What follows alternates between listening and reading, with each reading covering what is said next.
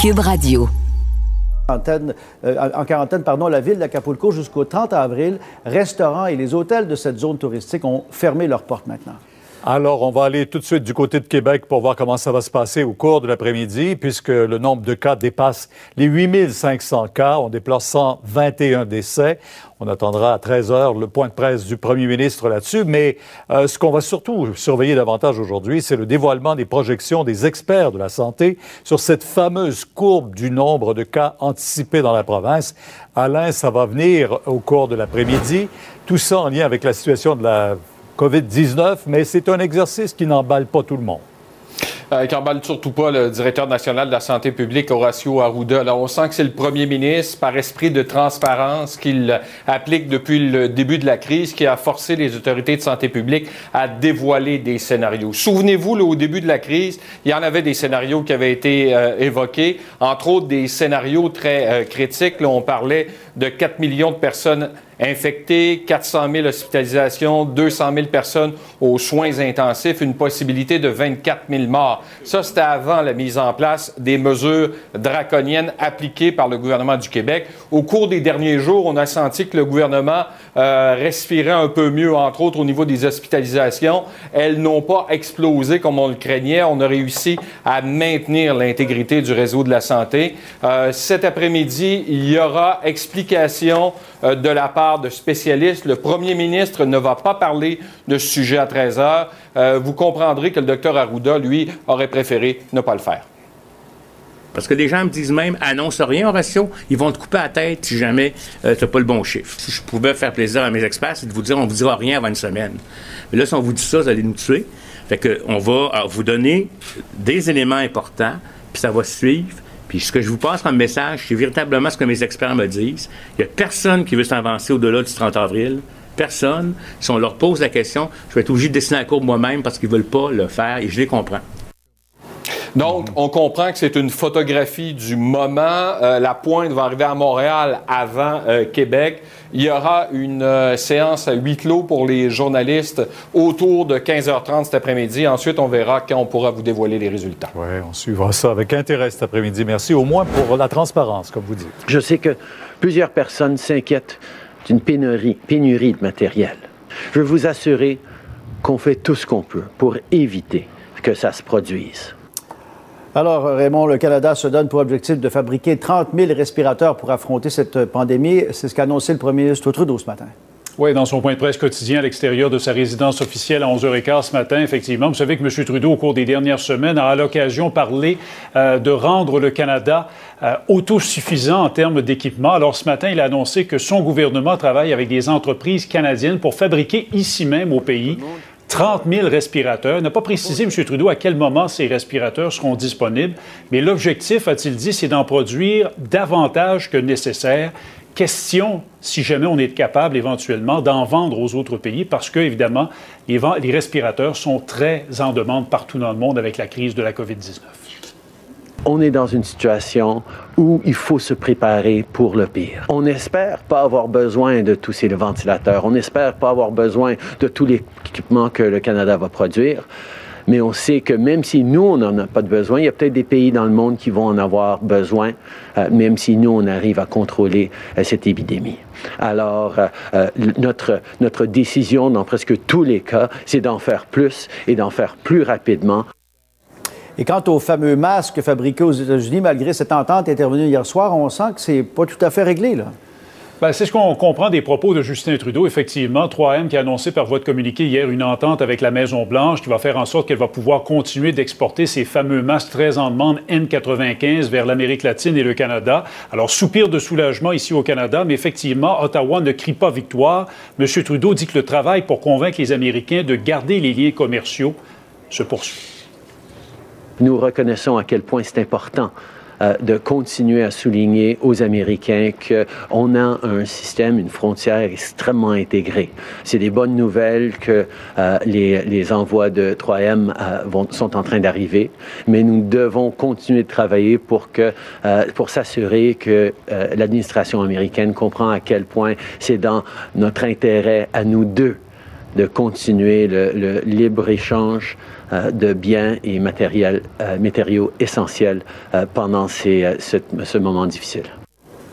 Et autre fait intéressant, Pierre, en terminant, l'entreprise chinoise Huawei qui a un froid actuellement avec Ottawa est à exporter du matériel médical ici. Un million de masques, 30 000 lunettes de protection, 30 000 paires de gants. Justin Trudeau dit que ces dons n'affecteront en rien les décisions que le Canada doit prendre au sujet de l'entreprise chinoise. Merci Raymond. Au revoir. Maintenant, pour revenir à la question du port du masque pour lutter contre la pandémie, euh, c'est au cœur des discussions depuis hier. Et Richard, comment cette recommandation d'Ottawa est-elle accueillie dans la population? Ben, écoutez, il semble que le message passe. On sait là maintenant que selon certaines observations faites aux États-Unis, 25% des malades de la COVID qui sont asymptomatiques peuvent contaminer d'autres personnes. Donc le message semble passer. On semble aussi comprendre que ça s'ajoute à tout un autre train de mesures qu'on connaît maintenant très bien. Est-ce que les gens ont l'intention de le porter? Par contre? Eh bien là, je me trouve dans un centre commercial euh, de l'Est de Montréal. Il y a ici une pharmacie, une quincaillerie, euh, un supermarché. Et je vous dirais qu'environ deux ou trois personnes sur dix portent le masque. Pourquoi? Est-ce que les autres ont-ils l'intention de le faire? Mais regardez ce qu'on m'a répondu. C'est bon. J'en porterai pas parce que M. Arruda il a dit qu'un masque, c'est très c'est plate. Il faut toujours leur monter, ça redescend, on va se frotter les yeux. Fait que finalement, écoutez, M. Arruda, j'ai pas trouvé la nécessité de le faire. Non, euh, pas pour l'instant. Je trouve que c'est quand même un peu extrême. Non, j'en ai pas besoin, non. Pourquoi? Et j'ai pas bien peur du tout. Là. Non, mais juste protéger les autres? chiant, là. Ouais, protéger les autres, ouais, je me tiens à distance. Ouais. C'est tout. Vous pensez que c'est suffisant, pas besoin de porter de masque? Oh non, j'en ai pas besoin, non. D'ailleurs, les euh, spécialistes ne cessent de le répéter ça risque d'être la plus grande bataille de notre vie. COVID-19. Alors, on retrouve Vincent Dessureau. On remercie d'ailleurs nos collègues de LCN et on va les retrouver euh, plus tard euh, tout au long de la programmation de Cube. Donc, on comprend qu'il y a euh, de la confusion concernant le masque. Ben, ça le montre bien. C'est un bon vox pop pour montrer qu'avec ce que M. Arruda a martelé versus la Santé, Santé Canada, Hmm. As-tu as entendu en début d'émission, je disais, c'est un peu comme euh, quand tu portes une ceinture puis que tu veux vraiment être certain puis tu mets des bretelles en plus de tes ceintures. Oui. Donc, l'analogie est la suivante. La ceinture, pour retenir ton pantalon, c'est toutes les mesures essentielles se tenir à distance, rester chez soi et euh, se laver les mains, etc. Pas porter les, les mains euh, au visage. Si tu veux, en plus de ça, porter un masque, c'est comme porter des bretelles en plus de tes ceintures. Mais il faut pas que tu portes des bretelles et que tu arrêtes de porter ta ceinture. Donc, autrement dit, si tu portes un masque, faut pas que tu arrêtes de faire les mesures qui sont les mesures essentielles. Et je pense que M. Arruda, Dr Arruda, il a peur que si les gens portent le masque, ils arrêtent de faire les mesures essentielles. Donc, en fait, c'est ça, c'est que faites-le en, en, autant que ça ne vous empêche pas de faire les autres mesures qui, elles, sont essentielles. Absolument. Mais il aurait fallu peut-être, au lieu de s'obstiner, il faudrait peut-être juste passer à l'étape, oui, on peut le recommander, mais là, voici, on ajoute une nouvelle façon de faire qui s'ajoute à tout le reste. Donc, on vous, on vous arrive une mesure à la fois. La nouvelle, c'est que vous pouvez porter un masque artisanal euh, et euh, faire très attention. Il faudra laver, il faudra, là, nous, faudrait nous donner un Puis même quand tu l'enlèves, il faut faire attention ben parce que tu ne veux pas le contaminer ou te contaminer toi, ce qui est contre-productif. C'est le contraire de ce que tu veux faire. Son masque, là, il est plein de virus. Là. Alors, on comprend qu'il faudra faire très attention à la manipulation de tout ça. On apprend, mais on peut, je pense qu'on peut quand même collectivement apprendre à le faire correctement. Euh, c'est un message que M. Arruda devra euh, ajuster pour qu'on soit plus, euh, plus clair avec Selon moi. Alors écoute, on a eu un bon résumé de nos collègues concernant les, les, différentes directives données par Justin Trudeau aujourd'hui, mais je veux qu'on revienne quand même sur les demandes parce que pour le fameux programme canadien d'urgence, on est rendu à un million de demandeurs et demanderesses. Oui, il faut comprendre qu'hier, c'était seulement une partie de la population qui pouvait s'inscrire, ceux qui sont nés en janvier, février, mars. aujourd'hui, c'est la suite. Alors, si vous êtes euh, bon, en euh, avril, mai et juin, c'est aujourd'hui que ça se passe. Vous pourrez ensuite les, prochains mardis, même vendredi, samedi, dimanche. Mais on voit que ça, ça a bien fonctionné puisque un million de personnes hier se sont inscrites à la, à la prestation canadienne d'urgence qui vous donnera donc 2000 dollars par, par mois pour les trois prochains mois. Et euh, faut donc hier, on dit à certains moments, c'était 1000 demandes à la minute qui étaient approuvées par le système. Alors c'est quand même, ça a quand même tenu là, hier. Mm-hmm. Il y a certaines personnes qui ont eu des délais ça s'est déconnecté, mais en majorité, c'est quand même pour un programme fait là, en quelques semaines, en général, un, beau succès. Je vous rappelle que c'est rétroactif au, euh, au 15 mars et que vous devrez refaire votre demande à chaque mois. Euh, alors ça, c'est bien important. Il ne faut pas s'attendre à ce que euh, ça se fasse automatiquement. On aura le temps de vous le rappeler, mais euh, c'est canada.ca pour aller vous inscrire pour ceux qui sont maintenant nés en avril, mai ou juin. Et il faut d'abord, évidemment, s'inscrire auprès de l'Agence de revenus euh, Canada, mais Oui. semble-t-il que même ça, c'est- en effet très euh, facile, très, comme on dit en très bon français, user-friendly. Hein? C'est vrai. Pour une fois qu'il y a quelque chose qui émane du gouvernement canadien qui est user-friendly, Oui. on va, oh, il faut On le souligner. non, Oui, mais il faut le souligner aussi quand Tout ça marche fait. bien. Euh, parce que comme journaliste, on est toujours en train de souligner ce qui va pas. On peut le souligner quand ça va bien. Écoute, à Bois-Brillant, j'ai vu des images. C'est quand même assez hallucinant. Donc, au sein de la communauté euh, juive assidique Toche, une intervention policière parce que euh, il y avait euh, des, des... Enfin, explique-nous. Un, attroupement relié à une, euh, ben, euh, une obstination avec les policiers. Il faut rappeler que cette communauté-là, à Boisbriand, est bouclée depuis le 29 mars dernier en vertu d'une ordonnance des autorités de la santé publique à la suite d'une propagation de la COVID-19 à l'intérieur de la, communauté. Là, c'est plus de 60 euh, je- bon, personnes à cet endroit qui ont contracté la maladie. Et là, hier, vers 22h30, un véhicule qui devrait, devait livrer de la nourriture sur place, mais qui n'avait pas les papiers pour le faire, là, a été retourné, viré de bord par les policiers. Euh, ça a frustré beaucoup de personnes qui étaient autour, de sorte qu'après quelques minutes, c'est environ 200 membres de la communauté qui se sont approchés du point de contrôle pour euh, se plaindre aux policiers. Mais là, on se retrouvait à non seulement ne pas respecter la distance Ben, avec les policiers, mais- rassemblement. mais dans la communauté, alors que la COVID-19 se propage dans la communauté, de voir un attroupement comme ça de 200 personnes, c'était dangereux. Euh, le porte-parole de la régie, là, Martin Charon, euh, donc représentant des policiers, disait donc je crois pas qu'on a respecté la distanciation en tout temps avec les policiers et dans la communauté. Euh, c'est inacceptable. Euh, Bon, c'est ce qu'il a dit. Il dit, souligne que personne n'a été arrêté. Par contre, pas d'amende non plus donnée dans le cadre de la manifestation. Ça a duré quand même une bonne heure d'obstination avec les policiers. Pas de brasse camarades, seulement de l'attention par contre. On explique que c'est un dossier préoccupant qui demande la discussion, surtout qu'on arrive à la Pâque juive et on veut s'assurer qu'il n'y ait pas de, de réunion, là, Oui. alors que c'est une fête très importante. Euh, mais ça risque d'être tendu dans les prochains jours et ça montre que le message est difficile. Tout le monde devrait être à la maison dans cette communauté-là. Hier soir, pendant plus d'une heure, on était regroupés à l'extérieur et c'est vraiment évité malheureusement. Alors, c'est intéressant. J'in- J'invite les gens à réécouter. Hier, j'ai fait une entrevue avec un porte-parole de la communauté juive assidique, cette fois-ci d'Outremont. Euh, et euh, je lui disais justement, ben, cette semaine, c'est la Pâque juive. Comment vous pouvez nous assurer que. Il dit, je peux pas vous assurer parce qu'évidemment, je suis pas dans chacune des maisons. Mais il dit, c'est sûr que en temps normal dans la communauté juive, là, la, peut-être la date la plus importante de l'année, c'est la Pâque juive. Et euh, il dit, même moi, par exemple, dans ma famille, ben, mes grands-parents, mes parents, ben, ils verront personne, puis ça va être très difficile. Mais en même temps, c'est un effort qu'on demande à tout le monde. Puis une autre chose à dire à propos de la Pâque juive, c'est que euh, à cette occasion-là, les gens font des repas avec des ingrédients spéciaux. Il faut évidemment que tout soit cachère, mais tu sais, il y a vraiment des aliments qu'on mange uniquement dans l'année à la Pâque juive pour Passover.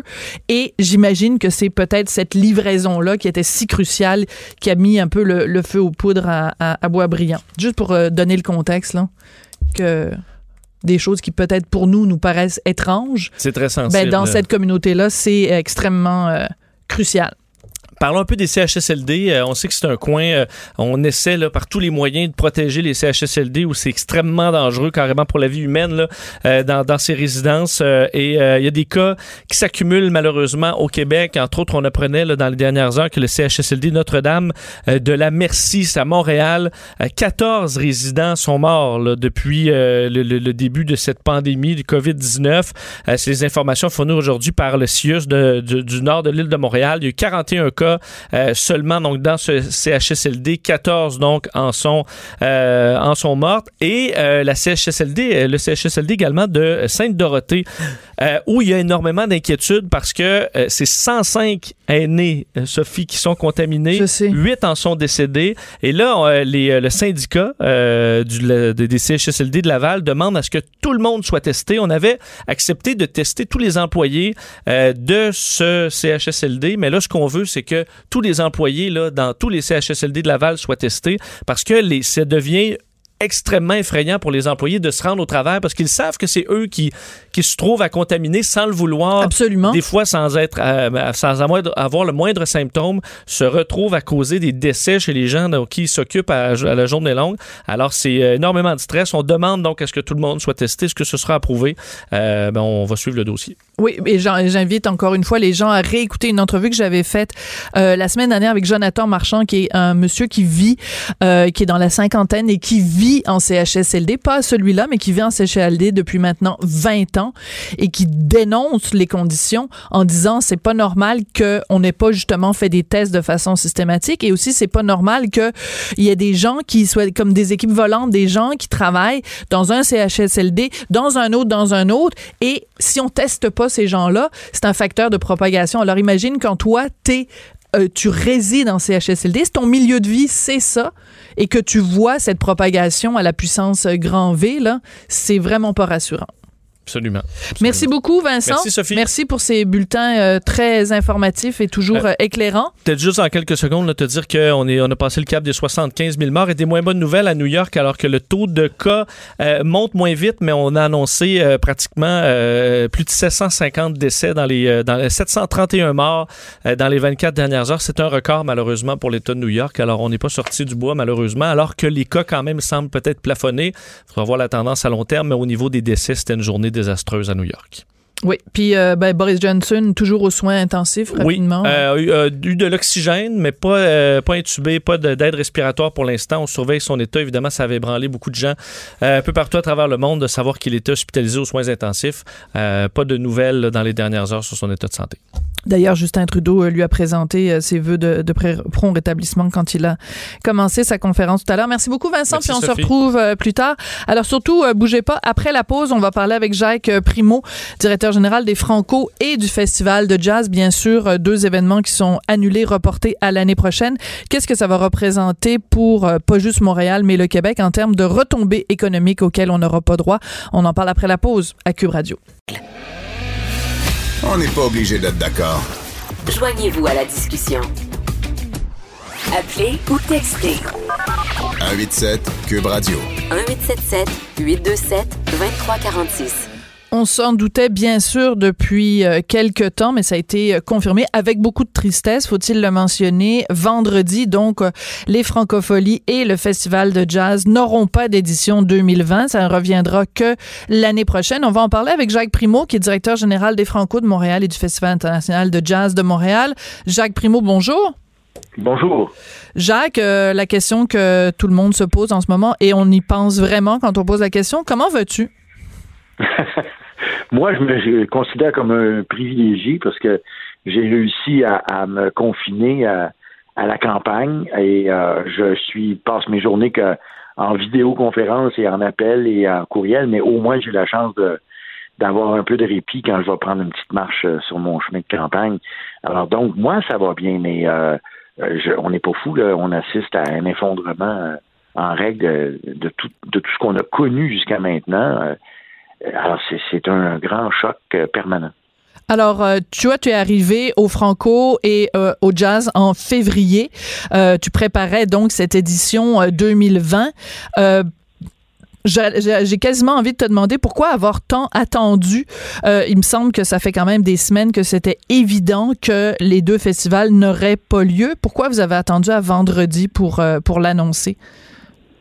Ben, le plus drôle, c'est que, pas le plus drôle, mais en fait, c'est qu'on on est parmi les premiers événements de l'été à officialiser ce qui va arriver, c'est-à-dire euh, euh, certainement pas avant le mois de juillet. Euh, il y a d'autres événements, euh, je pense au Grand Prix, qui n'ont pas annoncé leur couleur encore. Nous, on est allé jusqu'à la limite. C'est ce qu'on avait dit à, à, tous nos partenaires. Mm -hmm. la limite, c'était à huit semaines. à huit semaines de l'événement, il fallait, c'est le maximum auquel, euh, avec, avec, lequel on pouvait réussir à faire un événement, on s'est préparé à tous les scénarios éventuels. C'est-à-dire qu'on on savait, par exemple, qu'il n'y avait pas d'artistes étrangers avant le 30 juin. Donc, euh, on, a on a fait des plans B Mhm. mm -hmm. où il y avait l'annulation des artistes étrangers, mais on faisait une version plus petite, entre guillemets, entre nous. on a tout essayé. Les, les, C'est ça qu'on fait à la journée longue des scénarios.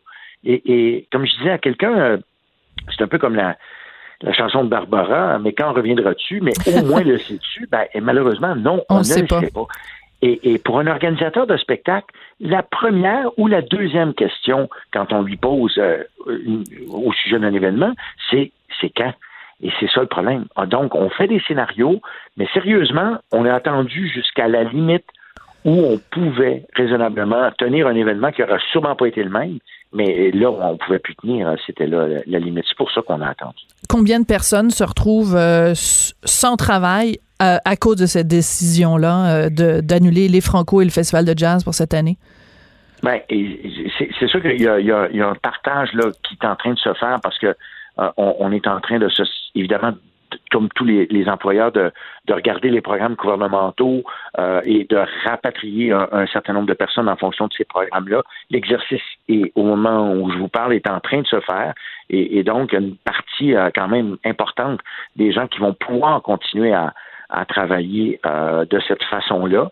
Mais euh, c'est sûr qu'on pense à tous les contractuels. Juste le jazz, on parle de 5 à 600 personnes qui sont engagées euh, de façon contractuelle euh, Mhm. pour une, période plus ou moins longue. Je pense à tous les fournisseurs aussi également euh, avec qui on fait affaire à chaque année qui, qui comptent là-dessus. Euh, c'est des contrats de 3, 4, 5 mois. C'est des techniciens qui sont pas engagés comme tel à temps plein, mais que c'est des, c'est des puis les artistes, évidemment, les cachettes, ces Bien sûr. artistes-là, euh, sur lesquels, euh, évidemment, ils comptent parce que c'est des, c'est des moments importants dans l'année.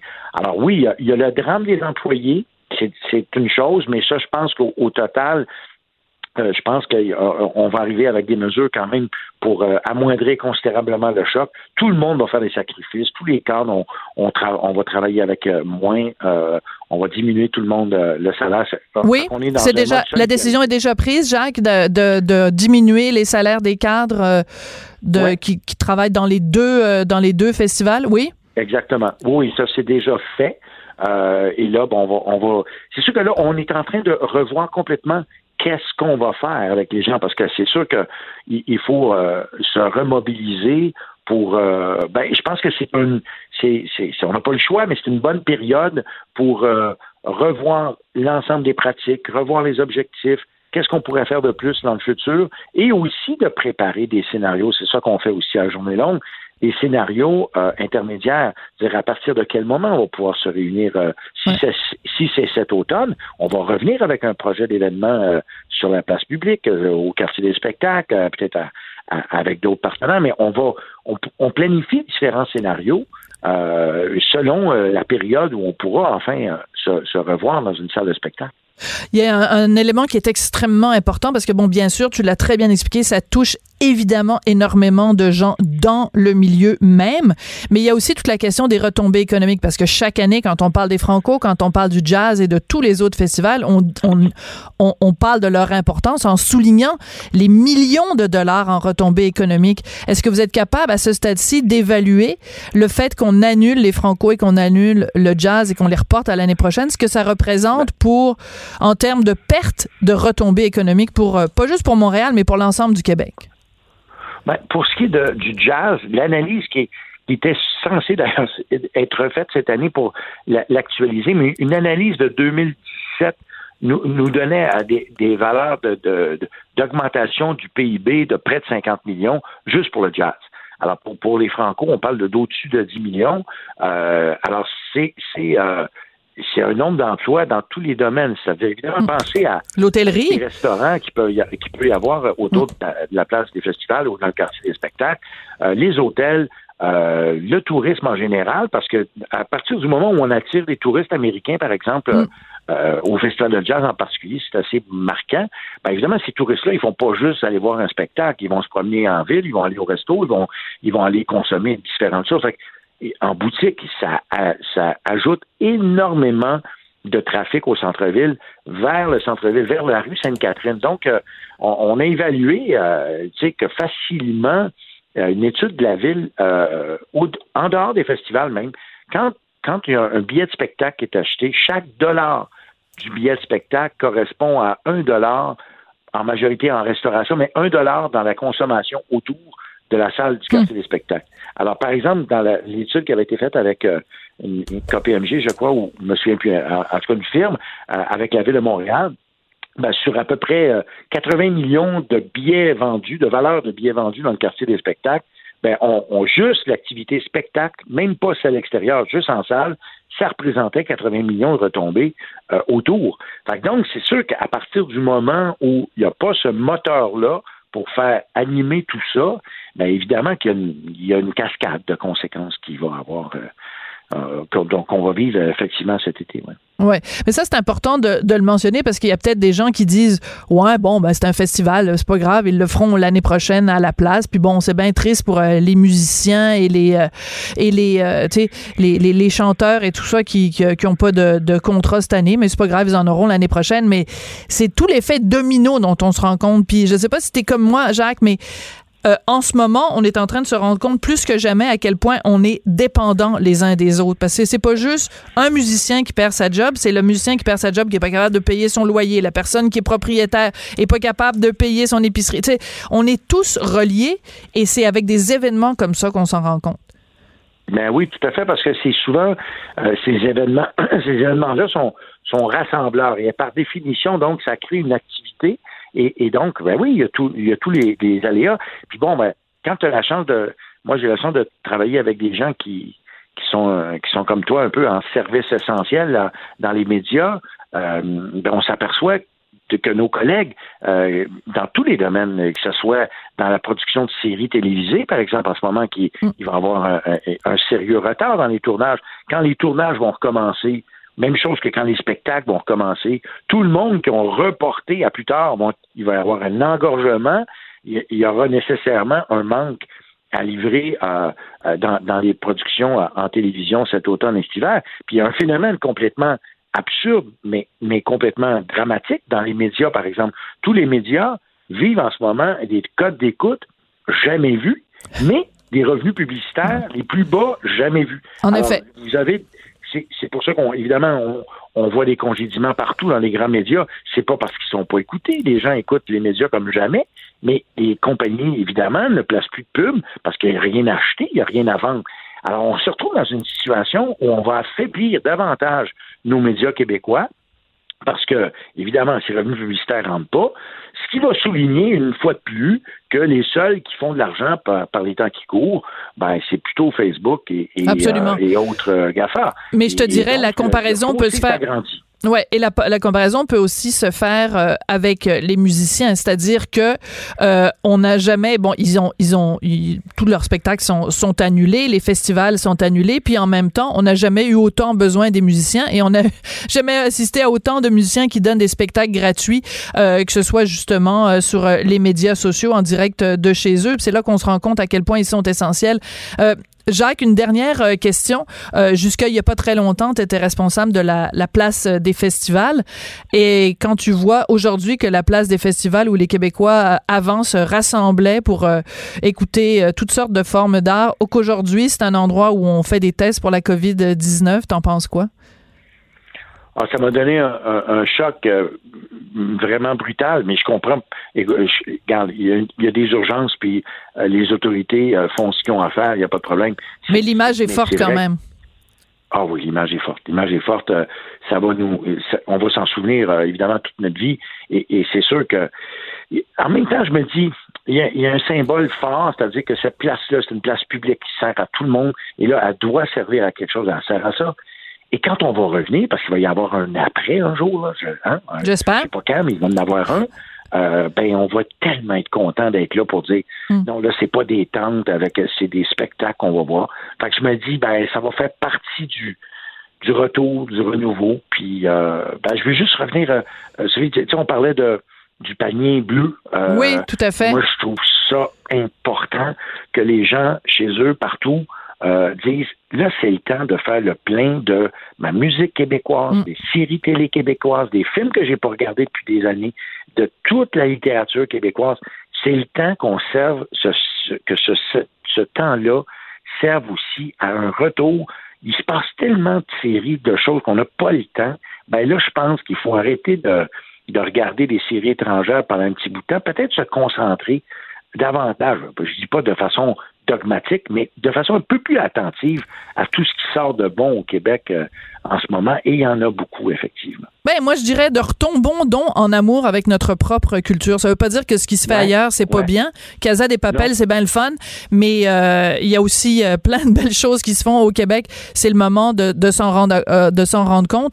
Et ben, je suis très contente de te l'entendre dire, toi qui es quand même un des éléments fondateurs d'un groupe. Ça s'appelait comment encore? Rock et, rock et comment? Ah oui, Rock et Belles Oreilles. Jacques, merci de nous avoir mis un petit sourire. Et je trouve que c'est très important quand on parle de, de- des Franco et du Festival de jazz de garder en tête, tu nous as parlé des chiffres, là, de, des retombées de 50 millions de dollars dans un cas, 10 millions de dollars dans l'autre cas. C'est pour ça qu'on en parle aujourd'hui. C'est pas juste un événement qui est annulé, mais c'est tout, euh, tout l'effet domino que ça a qui fait en sorte que ben, c'est toute euh, l'économie québécoise aussi qui s'en trouve euh, fragilisée. Euh, comme dans Et bien en d'autres domaines. Oui, En rapidement. Sophie, je voudrais juste dire que euh, les gens avec qui je travaille, c'est c'est nouveau, là. Je suis là depuis un mois et demi. Euh, autant les gens avec qui je travaille, avec euh, mes artistes depuis 35 ans, mais je retrouve chez les gens des festivals une, une passion de, de vouloir revenir quand ça va être le temps, qu'on va être prêt, on va présenter. On sait qu'on a une responsabilité de remonter le moral des gens. en ce moment, mais et après aussi. Fait je, je suis euh, transporté par euh, le dynamisme et la passion des gens avec qui je travaille. Puis c'est, aussi ce que je vois dans les médias, euh, de ta part, puis de, de tous les médias, peu importe, la, la- j'ai aucune partisanerie de tout le monde en ce moment qui font un travail extraordinaire et on se rend compte en ce moment de bien des choses qui sont absolument nécessaires et si la, la société québécoise est plus est plus alerte que d'autres, ben c'est parce qu'elle a des artistes que le monde aime puis qu'elle a des jeunes médias que les gens écoutent. T'es super gentil, c'est très juste. Merci beaucoup, Jacques Primo, donc euh, directeur du ben. En fait, ça fait drôle à dire parce que tu viens d'arriver là puis c'est annulé. Mon Dieu, Oui. vraiment. Euh, ironie du sort quand même. Donc, euh, directeur général et des Franco de Montréal et du Festival international de jazz qui nous donne donc rendez-vous en 2021. On écoute, vous écoutez Cube Radio. On n'est pas obligé d'être d'accord. Oui. Ju- Juste une idée, c'est que parmi les. Hey, t'ambitionnes sur le pain béni, toi. Attends, vas-y. Rapidement. Les, les éditions sont annulées, mais tous les spectacles ne sont pas annulés et plusieurs vont être reportés. Ah, d'accord. C'est juste à- c'est important pour les gens qui ont acheté des billets. On essaie de les reporter à une date ou à l'autre. Mais donc, c'est bien important comme information que les spectacles sont pas annulés. C'est les éditions des festivals qui sont D'accord. Oui, mais la nuance est importante. OK, ben là, Oui. là, là, faut qu'on s'en aille. Merci beaucoup, Jacques Primo. Bye bye. Merci beaucoup. Chroniqueuse et blogueuse au Journal de Montréal. Sophie Durocher. On n'est pas obligé d'être d'accord. Alors, pour pallier au fait que les écoles québécoises sont fermées jusqu'à nouvel ordre, en fait jusqu'au début mai, à partir de lundi prochain, Télé-Québec va diffuser des émissions pédagogiques destinées à différentes tranches d'âge. Est-ce que c'est une bonne idée? Est-ce que c'est la bonne façon de faire? Surtout qu'on on va jumeler euh, des enseignants avec des vedettes du petit écran, des vedettes que les jeunes aiment. Est-ce que c'est une bonne idée? On en parle avec Égide Royer, il est psychologue, il est professeur titulaire de la Faculté des sciences de l'éducation de l'Université Laval et il est aussi auteur du livre Petite encyclopédie de l'enseignant efficace. Euh, Monsieur Royer, bonjour. Bonjour. Euh, quand je vais donner une idée un petit peu, alors pour les enfants 4 à 5 ans, euh, des moments doux avec Passepartout, avec Élodie Grenier, une euh, pour les jeunes du primaire, une dictée complètement dingue, euh, l'école à la maison avec Anaïs Favron, euh, les suppléants l'après-midi avec Catherine Brenet et Pierre-Luc Funk. Est-ce que ça prend ça pour rejoindre les jeunes du Québec de jumeler du contenu pédagogique avec des vedettes? Pas de contre-indication de jumeler ça avec des- vedettes, sauf que si les vedettes avaient été des enseignants ou étaient des enseignants, et si les vedettes euh, étaient dans un système éducatif qui avait pris la décision de poursuivre l'enseignement, ce serait différent. Vous savez, les deux plus gros systèmes éducatifs au Canada, c'est l'Ontario et c'est le Québec. Oui. L'Ontario a décidé de maintenir l'enseignement, l'enseignement, et le Québec, de son côté, a décidé de maintenir les acquis. Donc, on poursuit l'enseignement en Ontario, on maintient les acquis au Québec, ce qui amène une situation que dans la même situation, dans le même contexte en Ontario, je regarde la grille, temps recommandé par semaine d'enseignement d'activité. De la maternelle à la troisième année, c'est 5 heures. Par la suite, ça va à 5 heures. Par la suite, de la septième à la huitième année, 10 heures.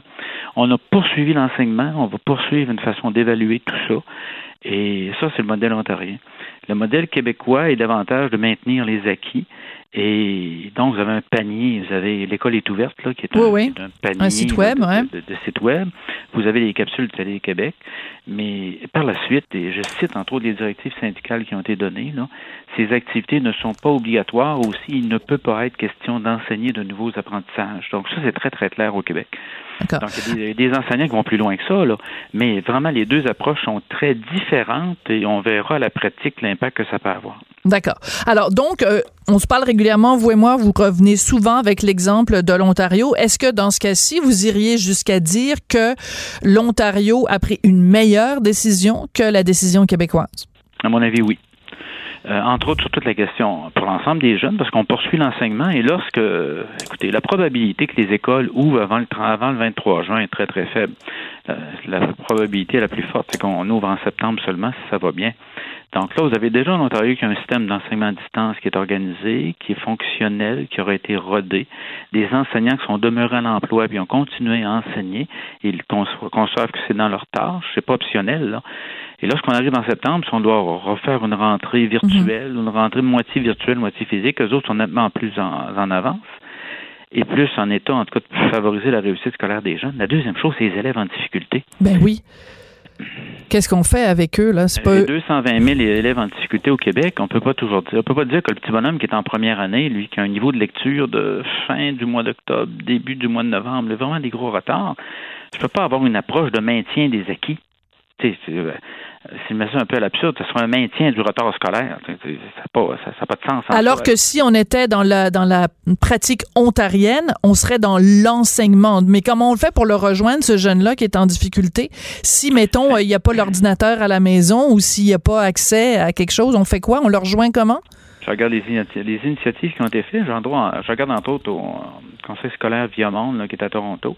On va aller directement, on va aller porter directement du matériel informatique des ordinateurs à ces jeunes-là. Ah, la communication, si la communication d'Internet n'est pas bonne, on a déjà installé euh, des, euh, des tours Wi-Fi à l'extérieur des écoles de manière à ce que les parents puissent aller avec l'auto et télécharger dans la cour le matériel scolaire dont le jeune a besoin. Euh, et en plus d'utiliser la poste, et le téléphone et tout, et tout, et tout ce que vous voulez. L'impact, euh, regardez, la situation est la suivante. Je, je, admettons qu'on rentre seulement en septembre, j'ai un quatre mois de classe que je perds. Ouais. J'étais déjà en retard scolaire. Je, je, je rajoute l'été. Et là, en septembre, dans ma nouvelle classe, admettons que je monte en deuxième année, dans ma nouvelle classe, il va y avoir carrément de la récupération où euh, on va reprendre les éléments qu'on n'a pas vus en première année. Déjà, de perdre autant de temps d'enseignement des élèves en difficulté, ça crée un écart. Mais là, l'écart, il va s'accentuer. Et mon hypothèse est à l'effet que, compte tenu des mesures qui ont été prises en Ontario, là, le Québec, les orthopédagogues, de, de manière autonome, veulent offrir des services de consultation à distance.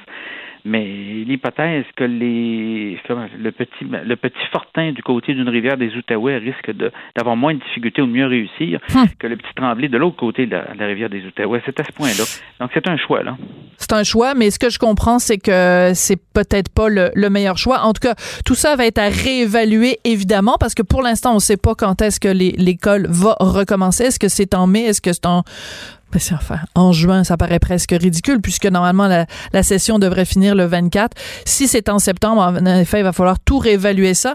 Et j'ai droyé, euh, c'était court, mais euh, intense. Merci beaucoup d'être venu nous parler euh, aujourd'hui. Puis je sens qu'on va se parler régulièrement, justement, de ces différentes formes d'apprentissage. Donc, Égide Droyer, qui est psychologue, professeur titulaire de la Faculté des sciences et de l'éducation de l'Université Laval, qui réagissait à cette décision donc, du ministre Roberge de diffuser des capsules euh, sur Télé-Québec à partir du 6 avril. Écoutez, je fais une petite euh, pause avant qu'on parle, passe à notre prochain invité. Vous savez que sur le site de Cube Radio, vous pouvez en tout temps écouter différentes balados, tous plus intéressants les uns que les autres. Et parmi ces balados qui peuvent vous aider à passer le temps dans ces moments où on est euh, très nombreux à être confinés, ben, il y a le balado Devine qui vient souper. Je vous présente un extrait du tout dernier balado que j'ai enregistré avec euh, mon mari, Richard Martineau. Et c'est euh, un balado qui réunissait, un souper qui réunissait euh, l'humoriste Michel Courtemanche et euh, Émile Gaudreau, euh, scénariste et réalisateur de Menteur, de Père en flic, etc. On écoute un petit extrait de Michel Courtemanche. Quand que je démolissais mes loges, ça c'est. Ah ouais? Ouais, ouais, c'est arrivé. C'est la tension Et avant je le me rappelle. Et j'étais tellement rendu malheureux en tournée, là.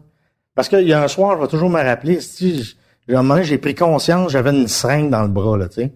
Puis là, je me posais vraiment la question, mais qu'est-ce que ça fait là? C'est qu'en il fait, me semble que tu n'avais jamais fait d'héroïne. c'est pas de l'héroïne. C'était, c'était du Valium.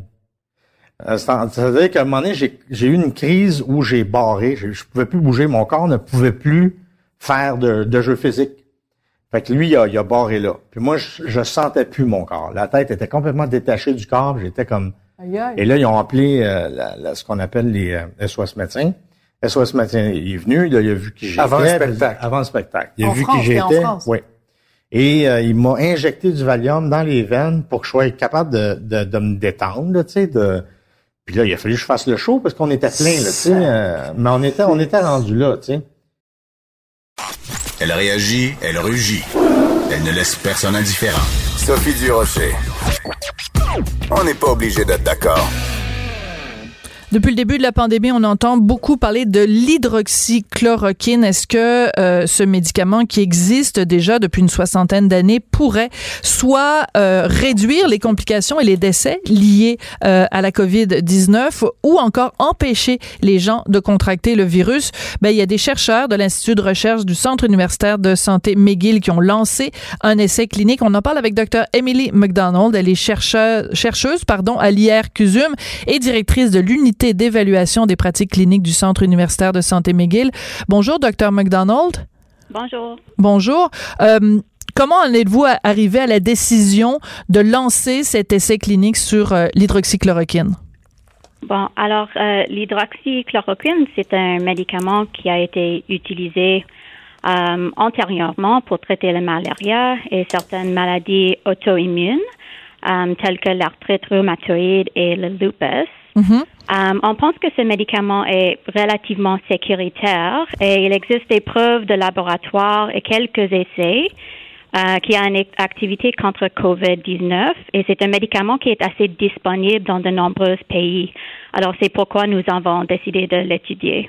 D'accord. Alors, on sait que c'est un médicament qui est controversé. Vous l'avez dit, il y a eu des essais euh, in vitro, donc euh, des essais en laboratoire, mais des essais euh, in vivo, donc sur des gens. Il y a eu des, des essais en Chine et en France, entre autres. Pourtant, les essais en France sont très controversés parce qu'il y a beaucoup de gens qui disent que la méthode, la façon dont les essais ont été faits, n'était pas concluant. Vous, vous trouvez quand même que ça vaut la peine d'aller de l'avant avec cet essai clinique ici au Québec? Oui, euh, nous avons, je pense, assez suffisamment de preuves qui, qui suggèrent que le médicament devrait être étudié pour déterminer s'il présente un bon équilibre entre efficacité et sécurité. Euh, les études à date sont très petites, alors c'est important d'étudier le médicament dans le cadre d'un essai contrôlé, randomisé, euh, qui est correctement mené.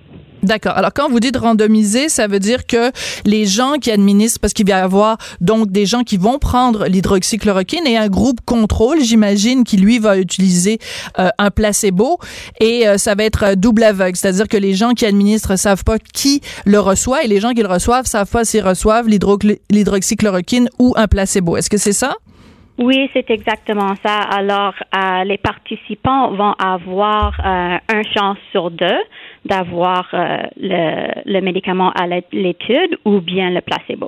D'accord. Parce que, juste pour revenir, donc cette fameuse étude euh, en France, en fait, c'est plus qu'une étude, c'est un traitement à Marseille. Euh, le professeur euh, Didier Raoult, dont on parle beaucoup dans les médias, lui, refuse de faire un groupe contrôle. Lui, il dit, quiconque se présente à l'hôpital et euh, a, est au début de la COVID-19, le début des symptômes, à tout ce monde-là, je donne l'hydroxychloroquine jumelée avec un antibiotique. Pourquoi vous, vous ne, ne- n'utilisez pas ce protocole-là? Nous avons travaillé avec Santé euh, Canada et le comité d'éthique de la recherche euh, pour nous assurer que nous testions le médicament sur une population de patients euh, plus sécuritaire. Nous avons exclu toutes les personnes présentant des interactions médicamenteuses, les D'accord. femmes enceintes, les personnes souffrant de maladies rénales, pour ex- par exemple.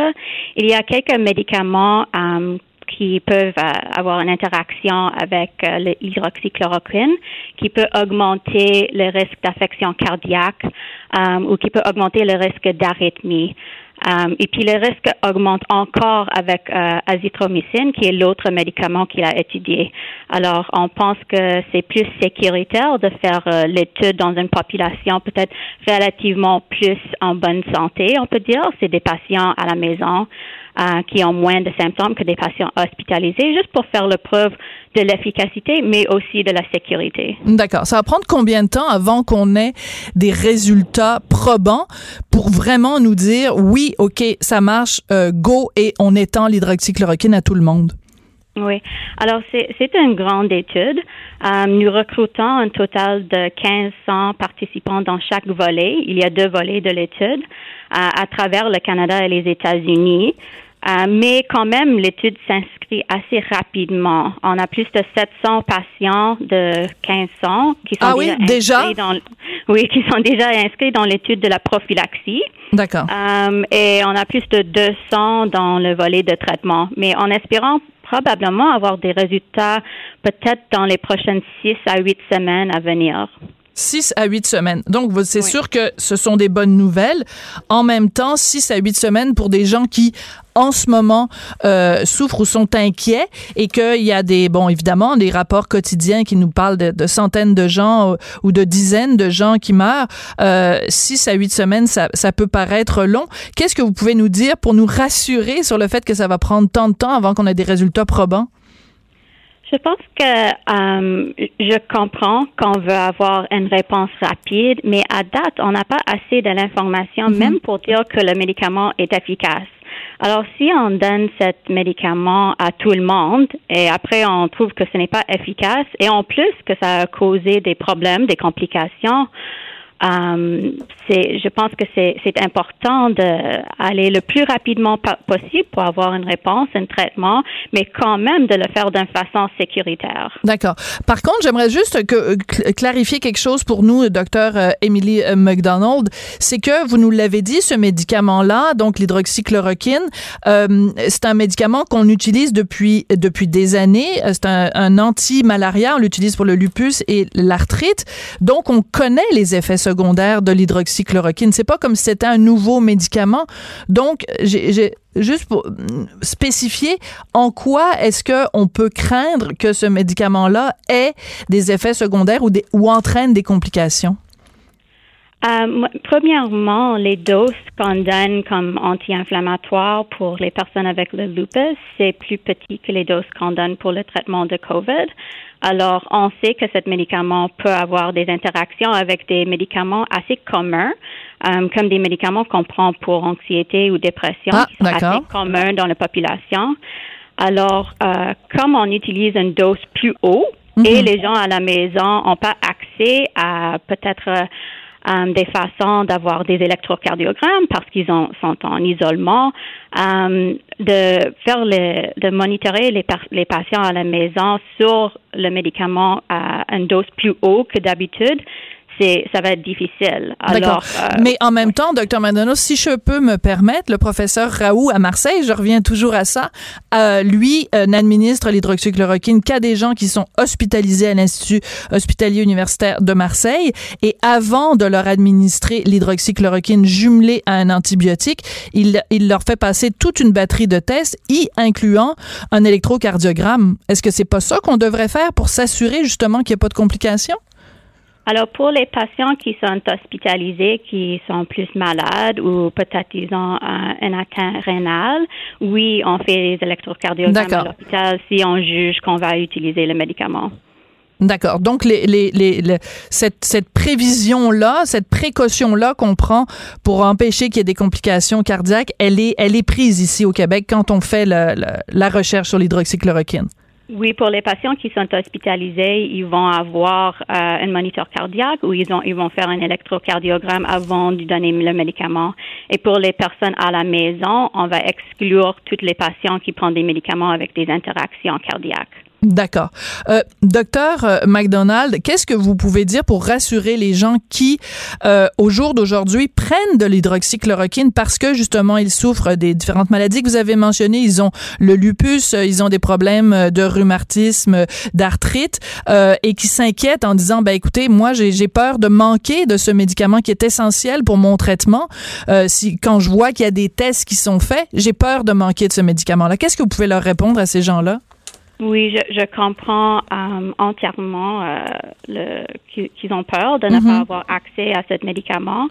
Euh, je, je peux dire qu'à l'hôpital, on a un programme d'accès. Les personnes qui prennent le médicament à la maison pour lupus, l'arthrite rhumatoïde, ils vont continuer le médicament lorsqu'ils sont hospitalisés. Si le médicament est jugé efficace et sûr, le gouvernement et le fabricant du médicament devront collaborer pour tenter de le rendre le plus largement disponible pour traiter le COVID, mais aussi pour garder les traitements pour les gens qui le prennent d'une façon chronique.